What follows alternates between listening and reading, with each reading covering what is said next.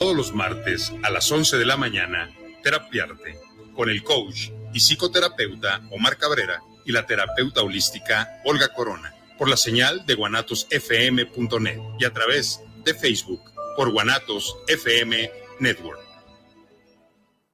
guanatosfm.net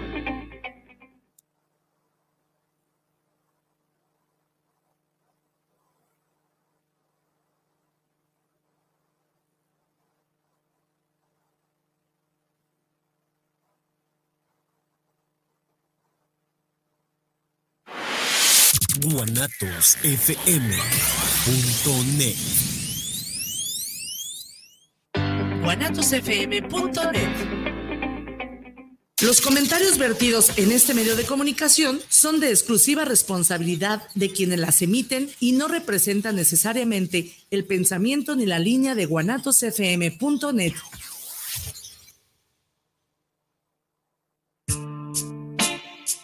sucedido que al conversar con otras personas te escuchas y logras encontrar respuestas en conjunto a inquietudes cotidianas? Converso, un encuentro de voces que generan eco en temas de salud, sexualidad, psicoterapia y educación, de manera integral para el bienestar comunitario.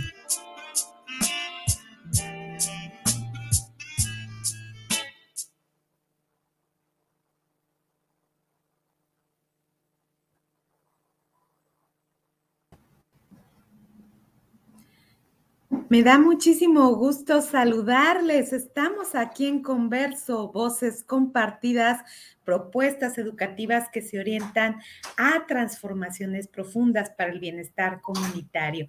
Y pues estoy muy contenta porque hoy me acompaña una mujer sabia, cálida, con gran experiencia, con una calidad humana. Muchas gracias, maestra, por estar aquí.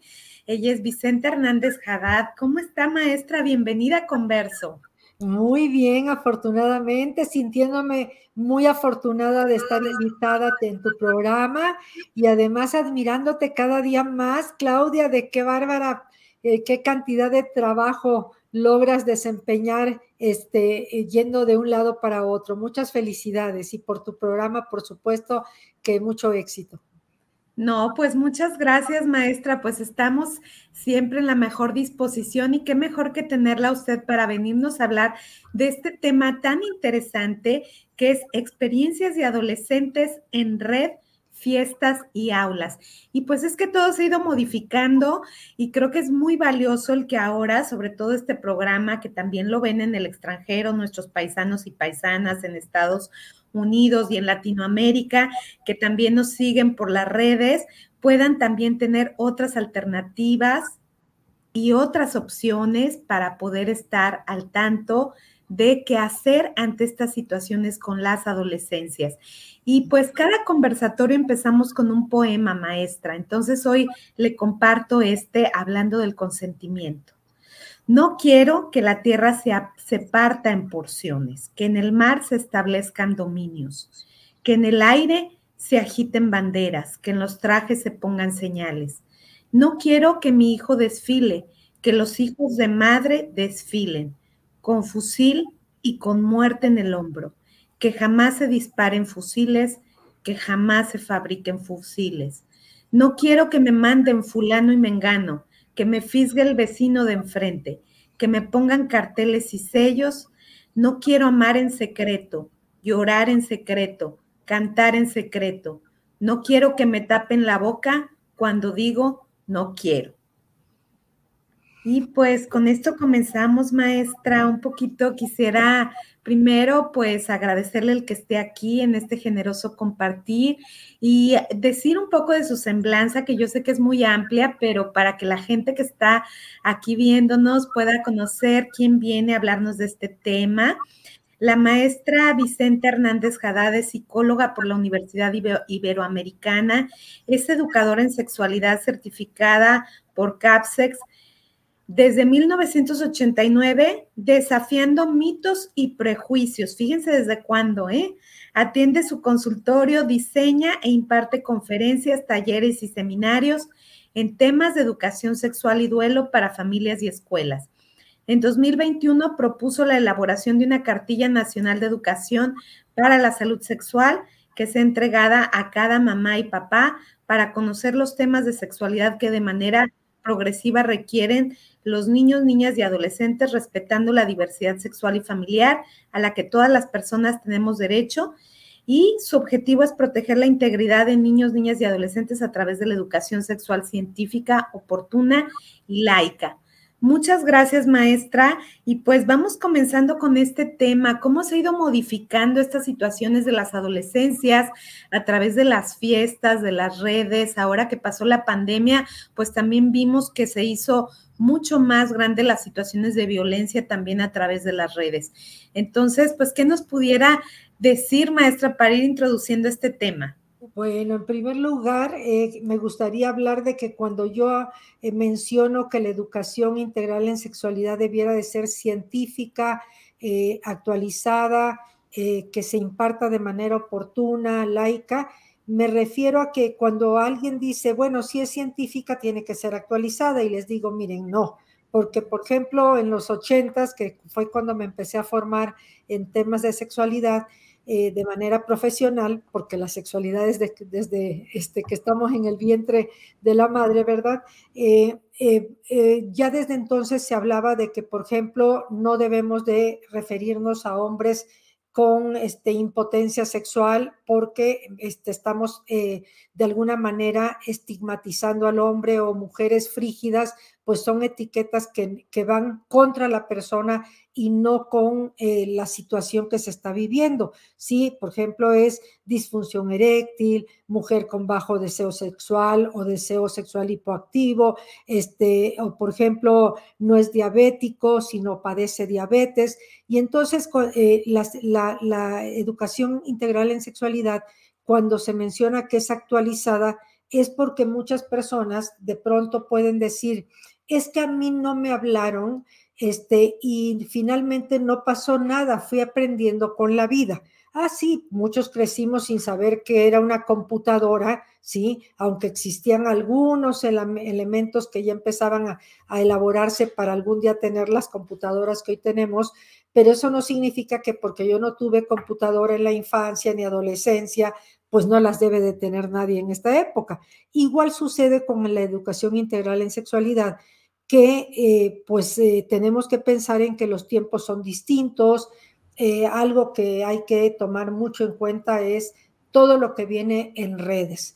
En mi experiencia, y seguramente tú con todo lo que ves en consulta y en tus conferencias y talleres, Claudia, hemos detectado que esta experiencia de ver pornografía, que bueno, cuando yo empecé en el 89 a dar el taller de educación sexual para jóvenes adolescentes, pues el tema de pornografía y así como muy, muy ligerito, era para los chicos de prepa. Y al año lo bajé a secundaria en el 90 y a lo mejor en el, en el, 92, en el 92 lo bajé a, este, a sexto de primaria, así como para que entendieran que era pornografía. Hoy en día hay niños y niñas que en consulta llegan porque mamá, papá los, los traen a la consulta, porque ya sea de manera propositiva o de manera eh, este, que fue al azar, encuentran imágenes que no tenían que ver con lo que estaban buscando.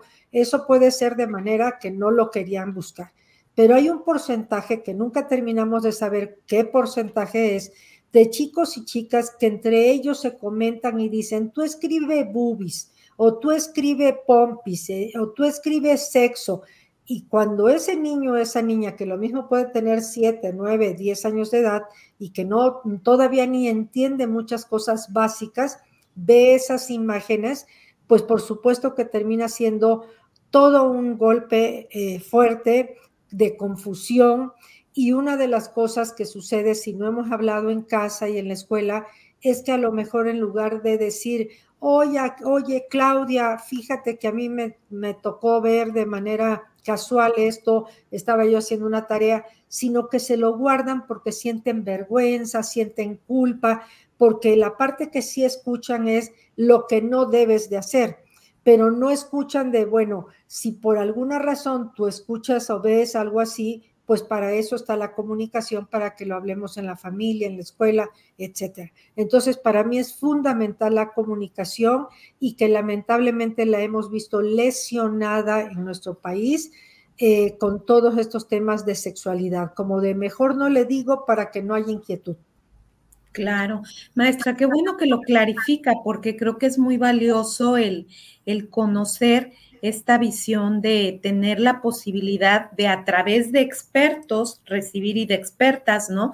Recibir la información de gente que hemos eh, estudiado, sido formadas en cuestiones de educación sexual, de sexología también, y eh, obviamente de, las, de la mano de papás y mamás, pero siempre teniendo esta visión científica humana este, desde la expertise. Entonces, maestra, pues un poco me gustaría que nos pudiera plantear, porque últimamente hemos visto muchas problemáticas en torno a lo que es el consentimiento sexual, sobre todo, este, por ejemplo, ahorita que hablamos de las adolescencias, ¿no? Cuando vemos que hay una persona mayor de edad y que de pronto está saliendo con alguna chica adolescente de 15 años, 16, ¿no? Y que de pronto empieza a ver este tipo ya de prácticas sexuales donde aparentemente este, la chica termina accediendo a un tipo de práctica eh, más por la presión social que a veces por una cuestión de verdad de, sí misma, de querer decir, sí quiero tener un, encuentro este, consentido, a veces con gente de la misma edad y a veces inclusive con personas mayores. Entonces, si nos pudiera clarificar cómo es que todo este concepto respecto a lo que es el consentimiento sexual impacta fuertemente en este tipo de situaciones. Sí, bueno, tú lo resumiste de una manera maravillosa y lo puedes puntualizar muy bien con esas dos palabras que mencionaste, la presión social. Yo creo que si hay algo que tenemos que trabajar en nuestras familias y escuelas en México, en América Latina, que se caracterizan por índices muy altos de abuso sexual, de acoso sexual, de violación, de embarazos en la adolescencia, es qué tanto tu hijo, tu hija, los estudiantes, este, hombres, mujeres en las escuelas, de veras están conscientes de qué es la presión social empezando por qué es lo que yo, Juan, Pedro, Claudia, Vicenta, Susana, Jenny, quien sea, está teniendo este, eh, con certidumbre lo que quiere hacer y lo que no quiere hacer. Por eso cuando hablan de chicos y chicas, de que yo los tengo en una burbuja, a mí esa frase me parece fatal porque los puedes tener en una burbuja, pero el mundo no es una burbuja el mundo está lleno de muchas experiencias. Eh, al salir a socializar, ya sea con compañeros, compañeras en la escuela, con personas en el vecindario, con la familia misma, ahorita que vienen vacaciones, Claudia, tú sabes que es cuando de pronto al regreso de vacaciones la niña o el niño dijo, es que mi primo o mi prima me dijo que por qué no jugáramos, no jugábamos a tal experiencia y yo no quería, pero como es mi primo y me dijo que si no ya no me iba a querer o porque es mi hermana mayor, quien sea el rol que juegue, ¿no? Pero hay esta parte de como me quiere, como no quiero que me deje de querer, entonces yo cedí a algo que yo no quería hacer. Y esa es la clave que tú y yo, hemos estado en comunicación en estos días, Claudia, hablando de cómo está todo este cuestionamiento acerca del, del, consentimiento, que tú y yo lo trabajamos mucho. Esto de las personas tenemos derecho a decir sí cuando quiero decir sí y a decir no cuando quiero decir no.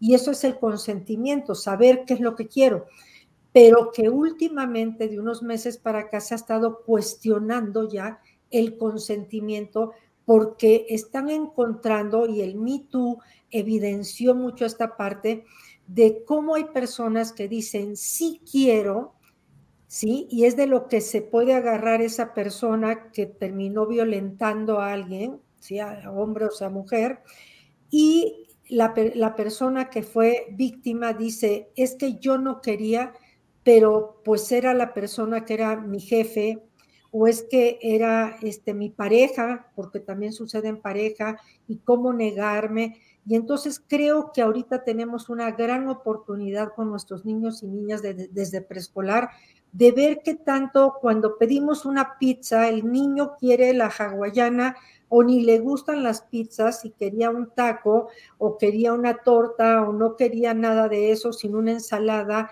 y que desde ahí veamos qué tanto tu hijo, tu hija está diciendo las cosas que quiere y que no le importa lo que los demás digamos, porque en esas eh, cuestiones de lo que es comer, beber, incluso en el futuro consumir algún tipo de alcohol, eh, tendría mucha responsabilidad esta persona de qué es lo que quiere hacer y no dejarse presionar por absolutamente nadie. Claro. Maestra, y hablando un poco de ese mismo tema, por ejemplo, en situaciones donde se han visto personas que se suben, este, adolescentes que se suben a lo mejor a un Uber y de pronto están alcoholizadas y han tenido algún tipo, este, como de agresión, ya sea por parte de alguien de la misma fiesta o hasta inclusive eh, por algún agresor, ¿no?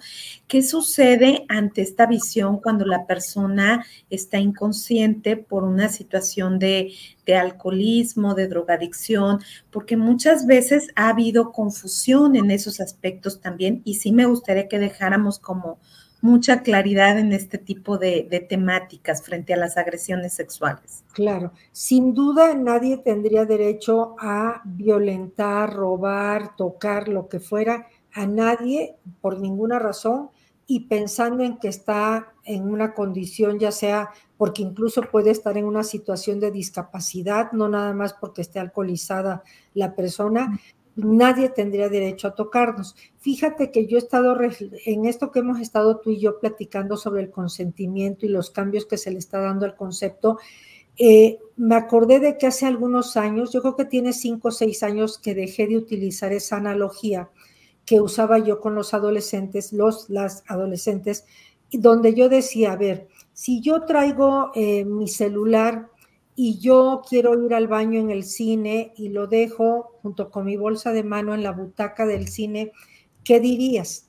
Invariablemente me decían, no, pues que te lo van a robar, que cómo vas a dejar tu bolsa, tu chamarra, tu celular ahí, te van a sacar el dinero y entonces todos opinaban muy fácilmente cuando se trata de un celular, una bolsa de mano, una chamarra.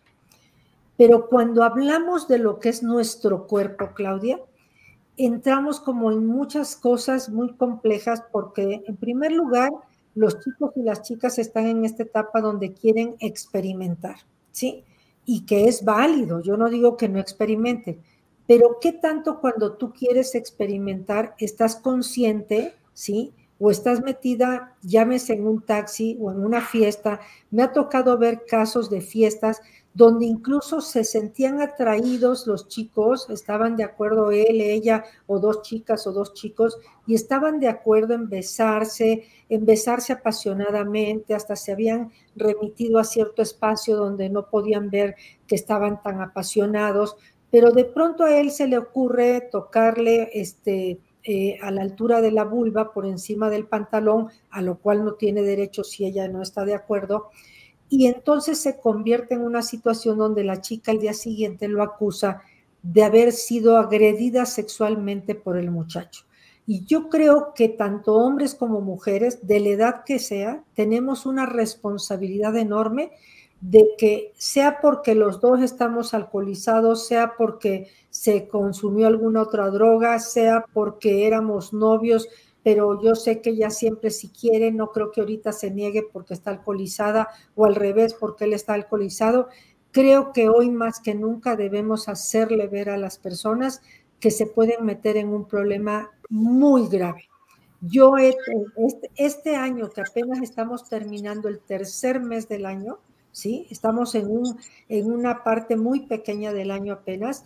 Estoy sorprendida, Claudia, como seguramente te pasa a ti con tu experiencia, de los casos que estamos viendo en consulta y casos donde hace poco llegué a la conclusión en una escuela, donde una chica acusa a un chico de haberla tocado inadecuadamente, el chico dice que eso nunca sucedió y que entonces la chica empieza a correr la voz al grado que este chico está, esté eh, etiquetado ya como un violador en su población, entre sus conocidos, y eh, llegan al punto donde los dos dicen tener la razón, y entonces les digo, bueno, pues creo que llegó el momento de hacer peritajes.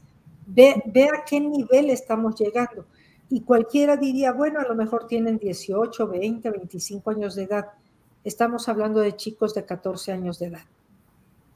Y que a partir de los 14 años de edad proceden algunas cosas de manera legal.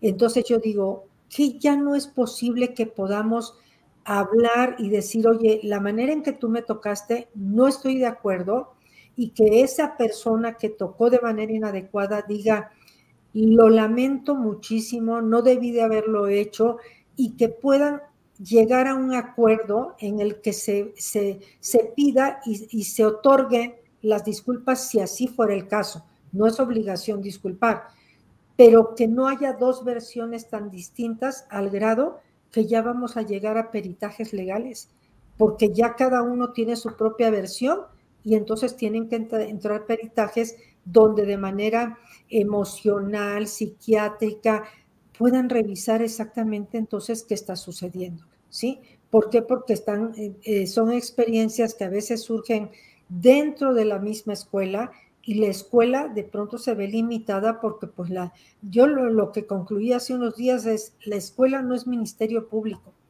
La escuela puede llamar a tal persona y a tal persona que se están acusando de algo, uno acusa de difamación, la otra acusa de agresión sexual, y la escuela dice, pues es que a los dos los conozco por ser personas que no han dado problema, pero no entiendo entonces quién miente. Y esto no puede seguir sucediendo porque estamos entrando en situaciones donde la familia de un lado, la familia de otro, del otro lado, están metidos en una situación muy compleja donde, por ejemplo, en el caso del chico al que acusan de agresor sexual, pues se lo quieren defenderlo porque dicen están difamando a mi hijo. Y quien fue víctima probable, según palabras de la chica, pues también quieren defenderla de que pues cómo se va a quedar esto sin que se proceda de una manera legal.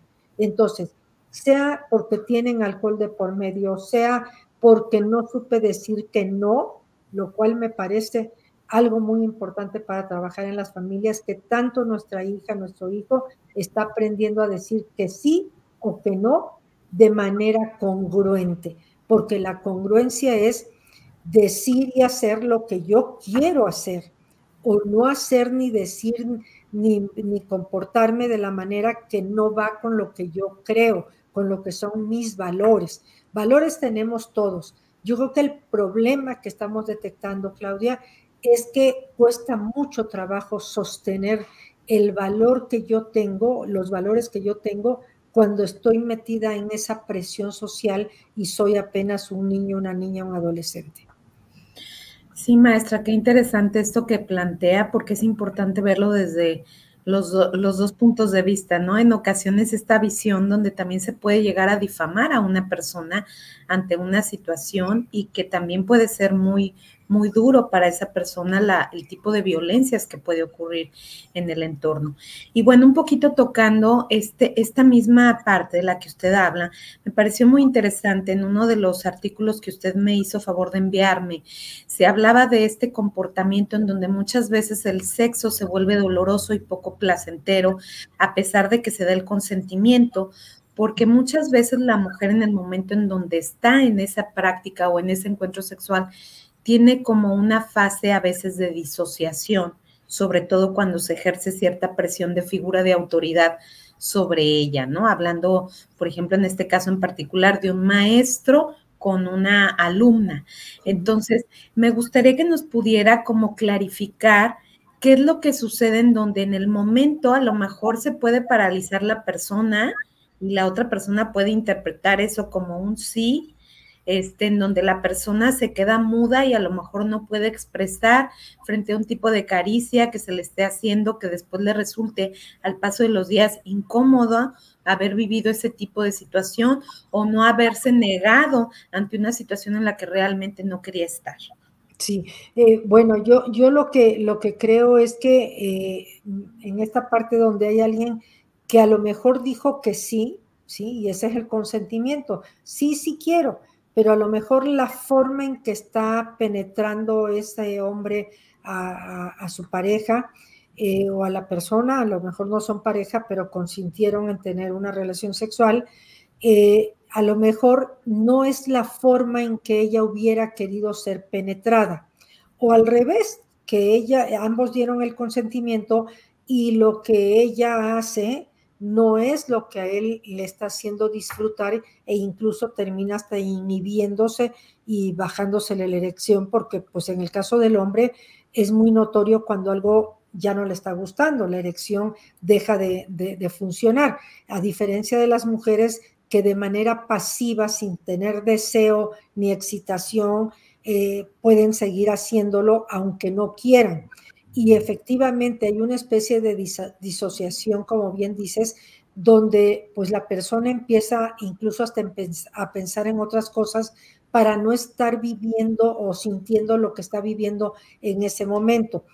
Creo que eh, una de las cosas que ha sucedido, y vaya que yo soy, yo soy una persona que está a favor, aunque mi primer novio lo tuve hasta los 16 años, yo soy una persona que estoy a favor, que si el niño, la niña este, de 5 años dicen que son novios porque comen el lunch juntos, es pues platicar de por qué son novios y qué, qué es lo que les hace pensar que son novios y entonces hablar de la amistad, del noviazgo y que a veces a los 12 años quieren tener noviazgo y hablar de cómo sería un noviazgo en esa etapa y esto nos permitiría ir, irlos acompañando a lo largo de su desarrollo psicosexual para que ellos puedan entender que no, no todo lo que, lo que vemos al inicio de que nos gusta a alguien es lo que nos va a seguir gustando de ese alguien. De tal forma que puedan aprender que eh, llegar a un nivel de intimidad sexual no tendría que ser tan inmediatamente después de conocer a alguien.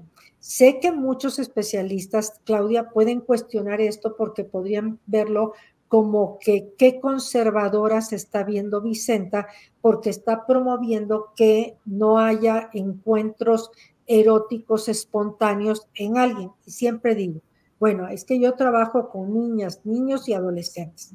Ya cuando la persona es adulta, si saliendo de un bar decide tener una relación sexual, pues también está esta parte de qué tanto se está exponiendo, lo cual no la hace culpable, ¿no? No estoy diciendo que sea la responsable, sería corresponsables, ¿no? Pero pues ya tendría la edad como para saber esta diferencia entre lo que implica alguien que a quien conoce y conoce qué tan congruente es, qué tanto le respeta o se respetan mutuamente y cuando es algo casual saliendo de un bar o en una playa, etcétera.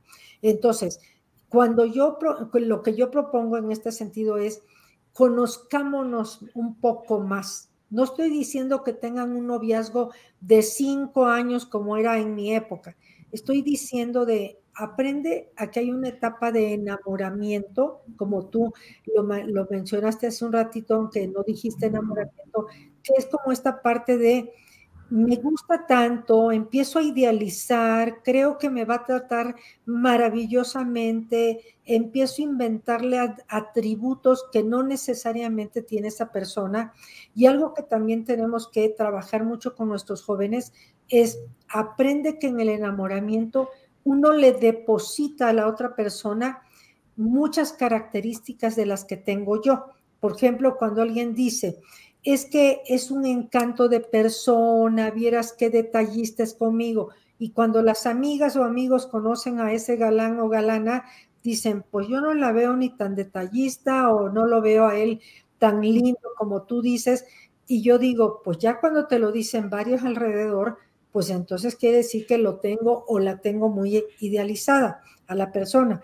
Entonces, creo que sería importante llevarlos y acompañarlos a esta parte de cuando les gusta un vecino, cuando les agrada a alguien, qué cosas están viendo de esa persona y cuáles otras me parece que las está como idealizando para ayudarle a que de veras pueda aterrizar más las cosas.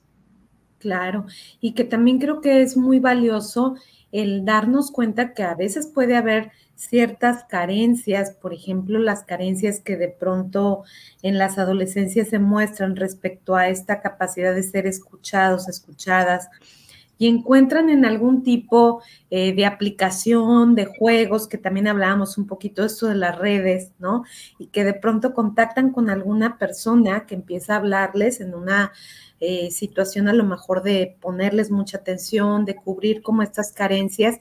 Y tristemente vemos pues que lo virtual también genera emociones reales, ¿no? Entonces puede haber adolescencias que de pronto están enamoradas a través de lo virtual y idealizando una situación por una misma carencia. No sé si esto también, Vicente, entraría dentro de estos peligros que tenemos que cuidarnos eh, y precaución que debemos de tomar frente a las redes. No es que las redes sean algo malo, son un medio de comunicación, pero sí es importante este, advertir ciertas precauciones, ¿no? Claro, eh, bueno, en todo lo que es Internet, como bien dices, es una maravilla, Claudia, uno puede encontrar como estos artículos que te, que te hice llegar y que ojalá y los puedas compartir en tu, eh, a la hora que compartas tu video, eh, porque en la red encontramos lo mismo investigaciones que imágenes. El problema es que los chicos y las chicas solo cuando están haciendo la tarea de alguna actividad escolar es que investigan algún tema. Pero cuando ellos están en, esta, en este aburrimiento, en esta soledad, eh, empiezan un poquito como a ver qué encuentro, ¿no? O se van de una red a otra, no voy a mencionar cuáles, porque todas terminan siendo peligrosas cuando uno se pone en riesgo. Y entonces un, un video te va llevando a otro, una imagen te va llevando a otra, un comentario te va llevando a otro y los videojuegos también, Claudia. Esta parte donde eh, les digo, eh, se ha puesto de alguna manera de moda el que te, alguien te diga en los videojuegos y si nos vamos al chat particular o al privado, ¿no? Y entonces, ah, pues es que es Superman 3 y ¿cómo sabes quién es? No, es que ya tiene como ocho meses que está metido en el videojuego y es muy buen jugador eh, y a lo mejor ni es jugador, sino es jugadora, eh, es de mi edad y a lo mejor tiene 40 años y entonces se van al chat privado y entonces sobre todo lo hacen en momentos donde saben que cualquier adolescente, hombre o mujer, va a sentir el peso de la soledad que implica parte de su desarrollo psicosexual, de aprender a acompañarse de sí misma, de sí mismo. Y donde ese chico o chica de pronto lo que puede estar haciendo es buscando que alguien le escuche. Y si además papá o mamá o quien esté educando a ese adolescente eh, le acaba de llamar la atención porque no está teniendo este, pues la disciplina que necesita, no se, ha metido a bañar. Entonces, ¿qué va a hacer ese, ese adolescente o esa adolescente si alguien le contacta? Es empezar a sentir que tiene esta parte de que alguien sabe ser empático con ella o con él. Y entonces empiezan con que, ¿y qué te hace feliz? ¿Y qué música te gusta? Porque además son todos unos expertos, Claudia. Así como tú y yo tenemos las respuestas de por qué existe el condón y por qué eh, sale semen. Un, un, eh, un, pedófilo lo que hace es saber qué música escuchan niños y adolescentes, este, sabe cuál es el tipo de materias que llevan en cada grado escolar, sabe estadísticamente cuáles son las materias que más se le dificultan a ese chico o chica y entonces preguntan, ¿y cómo te va en tal materia? No, pero no te preocupes, tú eres una guerrera, un guerrero. Yo les digo, ya desde que te dicen esto de que eres una princesa a través de un chat que acabas de comenzar y no conoces a la persona, aguas, porque lo, si a nosotras las adultas nos están buscando con mensajes como ese, Imagínate a la chavita de 12, de 10, al chavito de 15. Es muy fácil que puedan caer en esta manipulación porque se sienten acompañados por alguien que sí los escucha.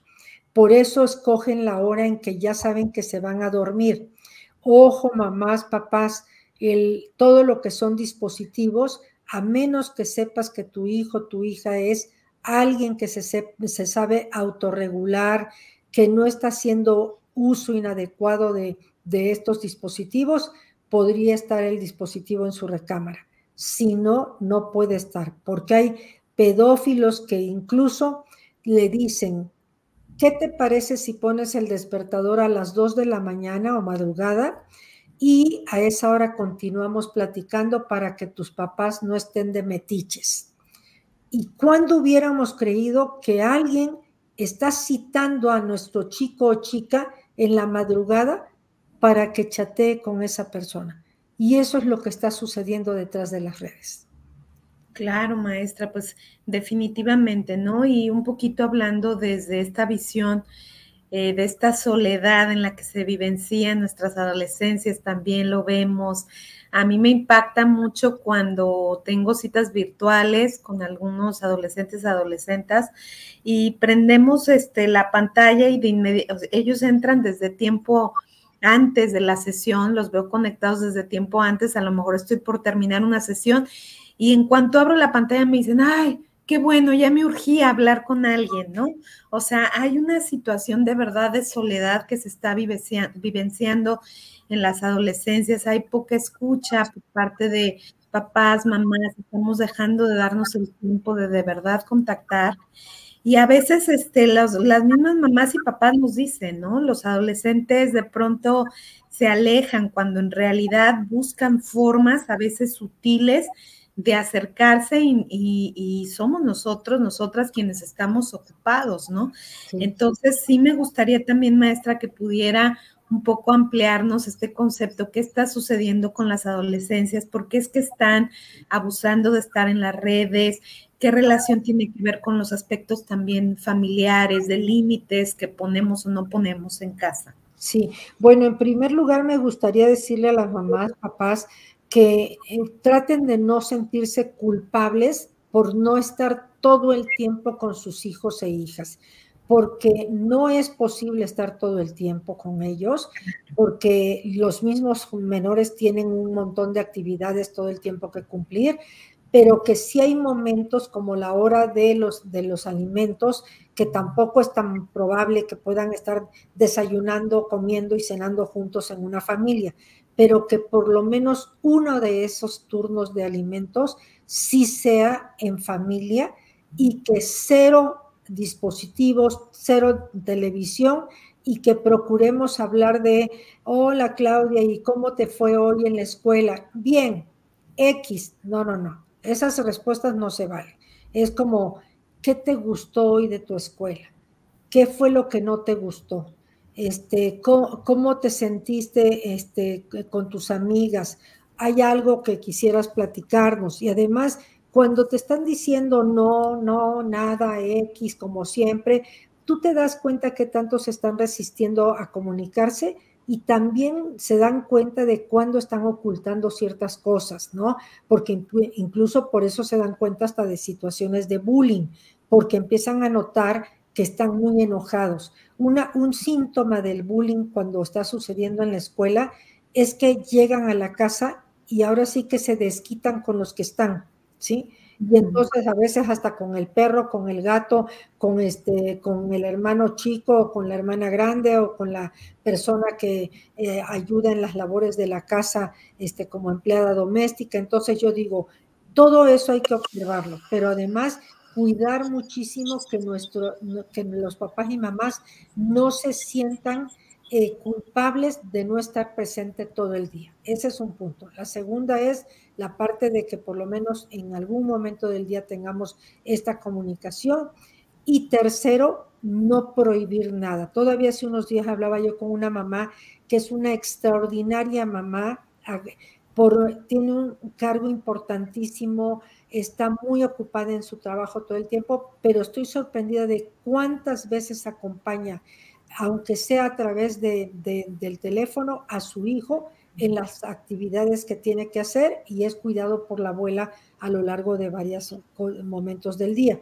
Y entonces ella decía, y no tiene permitido tener WhatsApp, y no tiene permitido no sé qué. le digo, fíjate que el, el chico tiene 12 años apenas. Yo le decía, fíjate que yo no estoy tan de acuerdo en que prohibamos tanto, ¿sí? Mm. Yo creo que una buena técnica, creo yo, ¿sí?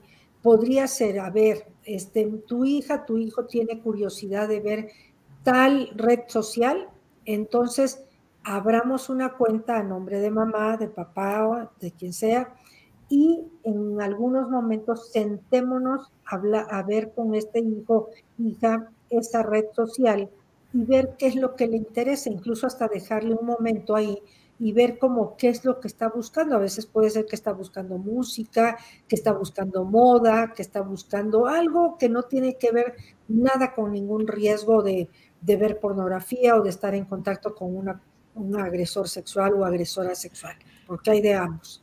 Y entonces, en lugar de prohibir, es acompañar e ir dialogando y fortaleciendo de alguna manera esta confianza para que el chico o la chica diga, mami, papi, me dan chance de entrar a tal red social. ¿Sí? Incluso este chico de 12 años al que estoy haciendo referencia tiene una novia y entonces quieren hablar por teléfono fuera de la escuela y lo hacen a través de los dispositivos de la abuela o de la mamá, lo cual no quiere decir que sea inadecuado, pero saben que ahí están estas personas supervisando. Y yo creo que hay un momento donde hay que permitirles ese, ese, ese tiempo de estar a solas, porque también el chico y la chica tienen que saber hasta dónde pueden llegar y cuándo es ese límite donde yo puedo transgredir lo que ella o él no quiere y estoy acosando al chico o a la chica. Y esto es un buen ensayo de, ir de a poquito, porque a lo mejor está rebasando una línea uno de los dos a través del teléfono. Y es una buena oportunidad de decir, es que con razón te sientes mal porque esto pues sabes que pudo haber molestado o a lo mejor ella o él te dijo, eso no me gusta, ¿sí? No me gusta que me hayas dicho esto o no me gusta que me platicaste que soñaste conmigo y que estábamos haciendo cosas. Y entonces es un ensayo de, ah, no, pues yo pensé que esto podía ser lindo, pero eso le molestó a ella o le molestó a él. Entonces es ir sobre ensayos constante y, e ir aprendiendo a autorregularnos desde muy temprana edad. Me encanta, maestra, porque creo que finalmente esta parte, como Ruela Frank nos habla de cuando empujamos, ¿no? Dentro de los movimientos del niño, el, después de sostenerse empieza a empujarse y gracias a que se empuja se diferencia de la, de la mamá, ¿no? Y un poco en las adolescencias es eso, ver cómo en las adolescencias hay este empujar, que muchas veces es ir probando sus propios límites y los límites también que hay respecto a las reglas, normas de casa. Entonces, creo que este, este concepto del que nos habla ir paulatinamente, eh, como en este ensayo y error, nos ayuda también a generar un tipo de conciencia crítica. ¿no? creo que eso también es muy valioso. Maestra, un poco hablando de este tipo de reuniones que a veces hay en fiestas y juegos que se van suscitando, y cada vez también vemos ciertos riesgos en este tipo de prácticas, porque esos juegos muchas veces llevan aspectos de erotismo, donde de pronto inclusive se tienen encuentros sexuales sin cuidado, sin protección, o que a veces hay violencias donde se supone que traen una protección y en el momento de tener la experiencia se quitan el preservativo. Entonces, me gustaría que nos pudiera como hablar de todos estos riesgos que también a los cuales se, se exponen las adolescencias en las fiestas. Sí, eh, eh, yo, yo creo que eh, volvemos al mismo tema de, la presión social que están viviendo nuestros jóvenes, incluso las personas adultas, ve la presión que hay por todo esto de, de cómo, cuánto debes de pesar, qué ropa debes de usar, qué bolsa de marca debes de llevar. Entonces, si esto nos los están observando los jóvenes, ¿cómo queremos que ellos eh, sepan exactamente lo que es ser asertivos, ser congruentes, si a los adultos o las personas adultas nos están notando tan incongruentes, ¿no? Que a lo mejor yo no quería hacer algo, pero pues este, eh, finalmente como todas se visten así o todos van a ir y aunque yo no quiera ir, pues este, estamos dando como muy mal ejemplo en ese sentido. Entonces, los chavitos y chavitas sabemos, porque desde que yo era jovencita, Claudia, yo nací en el 54, imagino que estamos hablando de los 70, me tocó vivir esto de la famosa botella. Hoy en día los retos son diferentes, pero ya desde entonces era que giraba la botella, en aquella época eran las botellas de, vidrio de, las, de los refrescos, y entonces hacia donde apuntaba la boca de la botella, entonces es, este, entonces le tocó a Susana y vamos a ver con quién se va a besar, ah, le toca besarse con Jorge. En esa época yo recuerdo que sí era muy cuidado en el juego, muy estigmatizado, que era el beso entre el hombre y la mujer cuando a lo mejor ni querían besarse un hombre y una mujer, sino querían besarse dos mujeres o dos hombres, ¿no? Pero en ese momento la presión social también la sentíamos y quienes no le entrábamos a ese juego o ese reto, terminábamos sintiéndonos excluidas no, no nada más era como, es que yo mejor no, y yo mejor mientras hago tal cosa, porque a veces esto sucede mucho cuando hay trabajos de equipo en las casas, este, cuando empiezan en secundaria, los trabajos de equipo este, de varios compañeros, y entonces eh, cuando alguien se sale de esa dinámica, termina sintiéndose fuera del lugar. Y entonces empiezan a decir, no, mejor no invites a Jorge, ya ves cómo es no, mejor no le digas a Susana porque ella no, es, no agarra la onda, ¿no? ¿Sí? Y entonces eso no lo quieren vivir muchos adolescentes, porque entonces se quedan con una soledad que a veces no pueden tolerar. No estoy diciendo que deben de aceptarlo, pero ahí es donde entra la función de nosotros como familia de cómo le vamos a hacer para que ese chico, esa chica, si en ese grupo se está sintiendo bajo presión, cómo puede sobrevivir emocionalmente este, para ser asertivo sin que tenga que someterse a esos retos. O a veces me ha tocado ver que justo en este grupo, que ya sea o es el de la escuela o es el del deporte o donde sea, es donde no se, no se siente partícipe y, y a gusto, pero lo cambias a otra actividad y ves que ahí se puede desempeñar de una manera más fluida, más congruente y entonces sí hay que ayudarle a que pueda ir manejando esta situación sin caer en esa presión de cosas, porque bueno, a veces empiezan con el beso, pero los retos que hoy en día hacen los ponen a veces en peligro, no nada más por cosas que, que ingieren sustancias y después se ponen hasta eh, intoxicados, o esta parte que tú mencionabas de tienen relaciones sexuales pero sin condón, porque ese es como el reto, a ver quién es él y la o los valientes que se animan a tener relaciones sexuales o como dicen ellos, a tener sexo sin condón.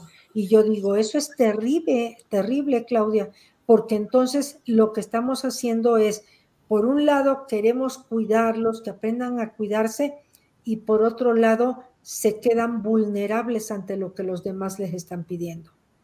Claro. Maestra, ¿y cómo, cómo poder vivir en este equilibrio para hablar de esta educación también enfocada hacia el placer? ¿Cómo poder transmitir esta parte de no tener temor y miedo, como a lo mejor antes era la educación sexual como muy, muy, restrictiva, generando temor a las infecciones de transmisión sexual, generando temor ahora a las cuestiones de las violencias virtuales y a todos los peligros que pudiera haber cómo mantener este equilibrio para poder seguir educando en sexualidad desde esta visión integral también enfocada hacia el placer, hacia el bienestar, hacia situaciones que nos hagan sentir bien también. Claro, mira, eh, te, escucho, Claudia, y yo digo, Claudia ya tiene la respuesta en lo que me está preguntando, ¿no? Eh, este, tú dices, eh, ¿cómo hacerlo? Pues sí, tendríamos que empezar a hablar del placer, pero no en la secundaria. Tendríamos que hablar del placer desde preescolar, cuando vemos al niño, a la niña, que en la tinita a la hora de moverse siente placer, a la hora que hay la olita de agua ahí este, eh, tocando sus genitales o que aprietan un peluche en sus piernas. Desde ahí es validar de, ya, ya vi que te gusta apretar tus piernas o ya vi que te gusta tocar tu pene, qué sientes. Y, y trabajar esta parte desde pequeños para que entonces ese chico, esa chica, conforme va desarrollándose, tenga esa confianza, Claudia. A veces queremos soltar toda la información en la adolescencia y dices, pero no lo construiste desde temprana edad. ¿Y cómo quieres que tu hijo, tu hija te mire a los ojos y te diga, es que estoy sintiendo por Pablo lo que nunca había yo sentido por nadie. Pero ¿qué sientes? Me emociono, siento mariposas en la panza, esté soñado con él, y ahí entraría lo mismo que es con él, con ella, porque la orientación sexual es algo también importante de considerar, que no estemos estigmatizando de porque tengo hija va a ser este novio o porque tengo hijo va a ser una novia, a quien tenga. Entonces, en la medida en que nosotros empecemos a hablar desde muy temprana edad de temas de sexualidad, es en la medida en que ellos nos van a poder platicar las cosas que ellos están teniendo duda. Voy a, voy a poner un ejemplo. Hace algunos meses eh, tuve oportunidad de ver una situación donde una niña decía que ella, una niña de preescolar no podía jugar a los novios porque ya ella era novia de su hermano, que era un adolescente. Y entonces, pues ahí se encuentran con una situación donde no debía de estar pasando este juego del noviazgo por la gran diferencia de edades y entre hermanos.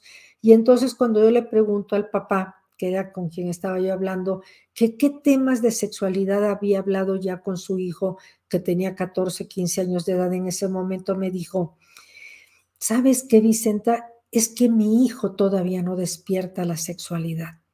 Y yo le dije, ¿y qué esperas? ¿A que se esté masturbando frente a ti? ¿A que te diga que ya tiene embarazada a una novia, una chica de su grupo escolar? O sea, ¿a qué le llamas despertar a la sexualidad? Y creo que en la medida en que las personas entendamos que la sexualidad es algo que tenemos desde que estamos este, en el vientre, nos vamos desarrollando, vamos desarrollando capacidades poco a poco de, desde el nacimiento y que estas eh, capacidades que tenemos en la sexualidad involucran no nada más el vínculo afectivo, sino también el deseo, como tú decías hace un momento, la capacidad reproductiva, ¿sí? que es en lugar de llamarle ya reproductiva, es la capacidad de ser madre o padre, siempre y cuando tú lo quieras hacer en, el momento que lo decidas hacer, y la identidad de género. Pero creo que estamos teniendo un retroceso muy grande, Claudia, en el tipo de educación sexual que se quiere dar en la actualidad. Y yo creo que, así como tiene años que yo digo que los libros de la SEP tienen un rezago como de cinco años, pero había muchas mamás y papás que, bueno, pues eso daba la SEP, pero yo sé que mi hijo necesita esto desde aquí y bueno, ya cuando llegue a lo de la SEP, yo ya avancé, ¿sí? El problema es que ahorita está, están llegando a los temas de la SEP y hay quien ya le está pareciendo mucho lo que ya trae rezago educativo en temas de sexualidad.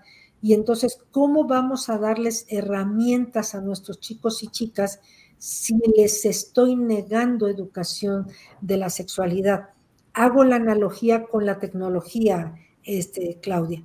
Si tú no le das eh, eh, temas de, uso de dispositivo en la escuela preescolar porque está chiquito, en primaria porque no quiero que, vea este, cosas, este, la clase de español en la tableta, ¿sí? Este, y en primaria alta porque pues no, no vaya a ser que corra riesgos. Mételo a secundaria sin haber tenido nunca un dispositivo y ese chico, esa chica está perdido. Lo estás poniendo así a que se haga adicto al, al, dispositivo porque va a descubrir un mundo inmenso al que no había entrado, pero además se va a dar cuenta de, ¿y por qué mi papá, mi mamá no me habían dado todo esto antes? ¿Por qué mis compañeros, compañeras tienen tan desarrolladas estas habilidades y a mí me las negaron? ¿Sí? Entonces, igual va a pasar con el tema de la sexualidad. Va a llegar un momento donde ese chico o esa chica diga, pero ¿y por qué en casa de Claudia sus hijos sí tenían libros de sexualidad? ¿Y por qué mi amiga tal dice que su mamá veía tal programa de televisión y que ella aprendía muchas cosas? y por qué mi compañero dice que él tiene una enciclopedia de sexualidad que viene desde preescolar. Entonces, ¿cómo confiar en mi mamá y en mi papá si me negaron esa información? Esto lo digo, Claudia, no para que se sientan culpables papá y mamá, es para que nos cuestionemos como personas adultas qué tanto estoy dándole a mis hijos, hijas, la información para que se conviertan en personas congruentes con los valores que tienen. Porque a veces los chicos y las chicas dicen, es que yo no sabía qué tal cosa, porque no le habíamos explicado.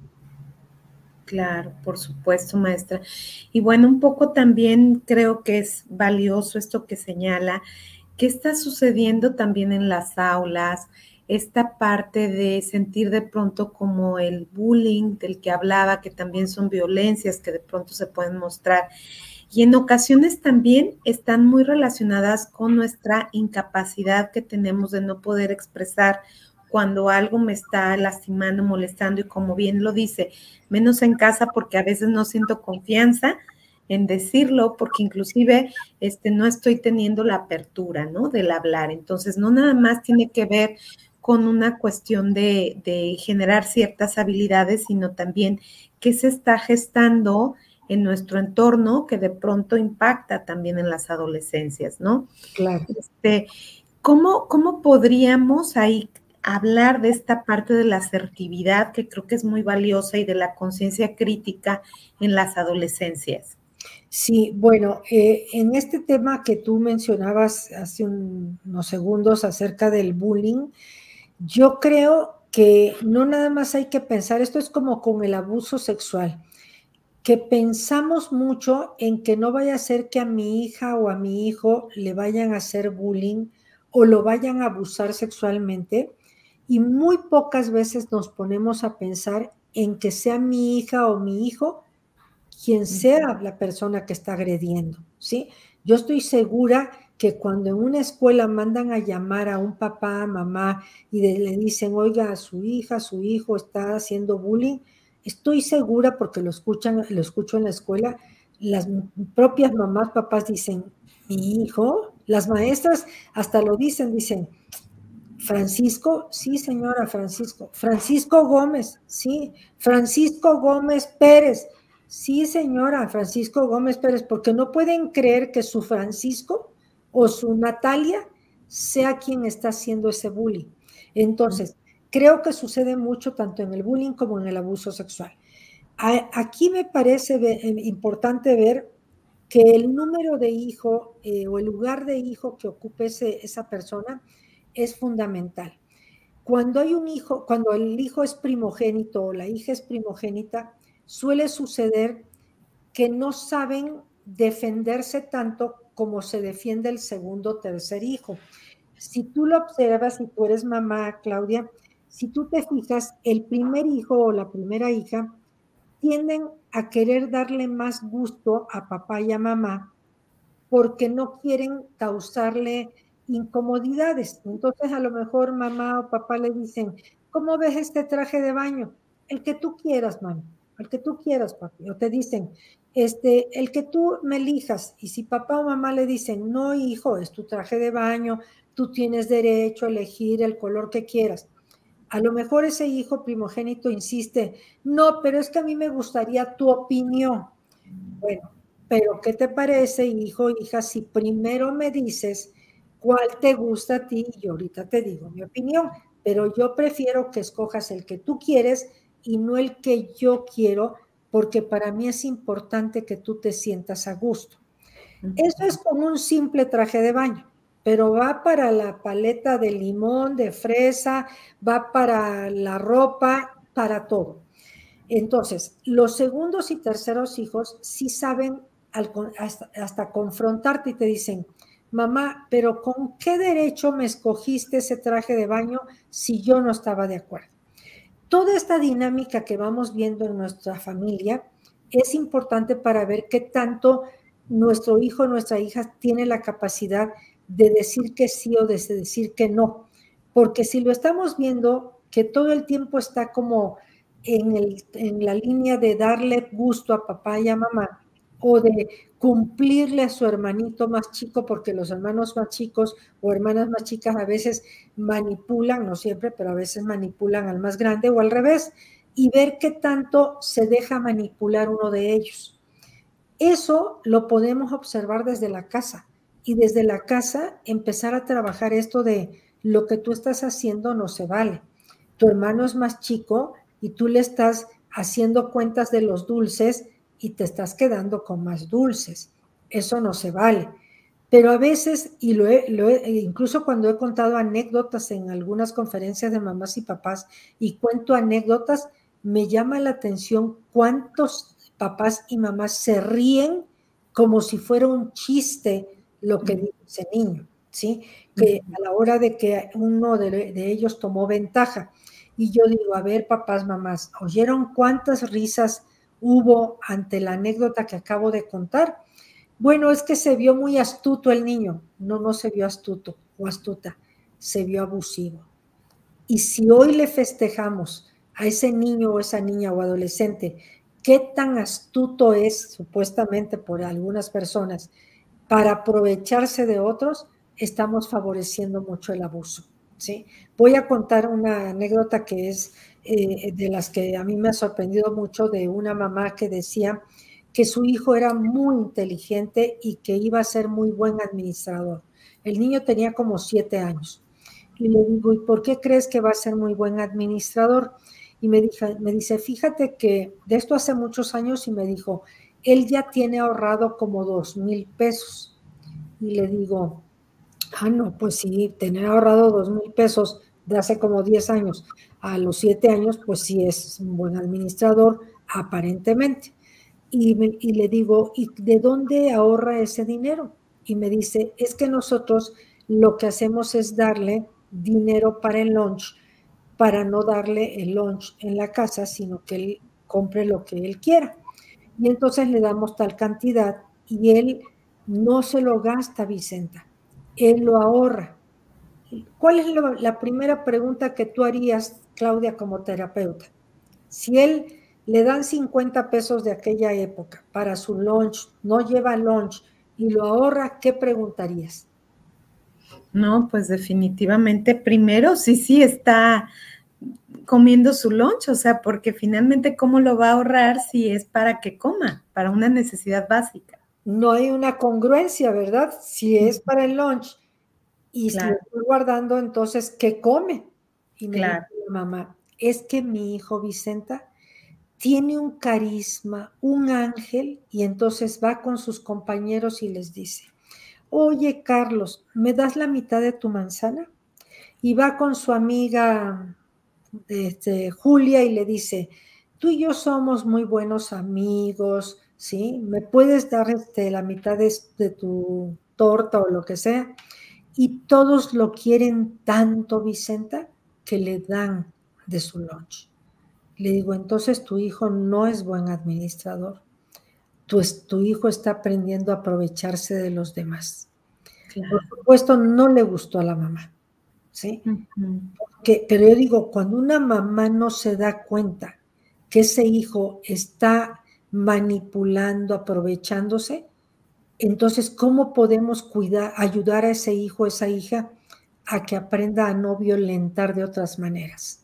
Entonces, sí hay mucha, mucho trabajo que tenemos que hacer en casa. La mayoría de las familias lo están haciendo, por supuesto, Claudia, pero creo que nos falta revisar qué tanto estamos en ese tono de, como yo no me quiero comprar el, vestido para la fiesta cada vez que hay fiesta, yo se los pido prestado a Claudia. Si a mí me vieran hacer eso siempre que tengo una fiesta, Claudia, entonces los hijos están aprendiendo a que yo me aprovecho de la amistad. Y ese es un buen trabajo y un buen ejercicio, llámese familia, llámese este, vecinos, lo que sea. ¿sí? Muchas gracias, maestra. Pues gracias y con esto que, que, nos deja para pensar, para reflexionar. Qué interesante, maestra. Y bueno, agradecemos a Isabel Rojas, a Gerardo Mancera, a Cristina Mendoza, a Carla Verónica, a Nair Ramírez, que se comunicaron desde diferentes lugares de la República, a las personas que se comunicaron también de Los Ángeles, California, a las personas que nos hablan desde Phoenix. Gracias por vernos y por tener estas alternativas que dicen que necesitan habla hispana de pronto para entender estas Entonces, qué bueno, maestra, que está aquí compartiendo con con todo el auditorio para poder tener una educación integral de la sexualidad y que podamos tener distintas propuestas de trabajo con nuestras adolescencias. Maestra, ¿dónde la localizamos para cerrar el programa? Bueno, me encuentran por mensaje de WhatsApp en el 55 5405 4976. Muchas gracias, maestra. Y pues bueno, la maestra está usualmente dando talleres este, también para sus, hijos, hijas, adolescentes, para que también estén al tanto y sobre todo que hace también trabajo en línea. Entonces, si estás en cualquier lugar del mundo, puedes contactar a la doctora Vicenta para que puedas tener estos talleres. Muchísimas gracias, maestra. Un placer y más que nos cerró con este ejercicio interesante de reflexión de lo que hacer y cómo vamos modelando estos comportamientos y conductas también. Le agradezco mucho, le mando un abrazo muy fuerte y seguimos en comunicación. No se olviden de vernos con nuestra familia guanatosfm.net cada jueves a la una en vivo y también pueden ver las repeticiones en el canal de YouTube Claudia Hernández Madrigal, así como otros conversatorios. Nos vemos muy pronto. Gracias, maestra. Gracias.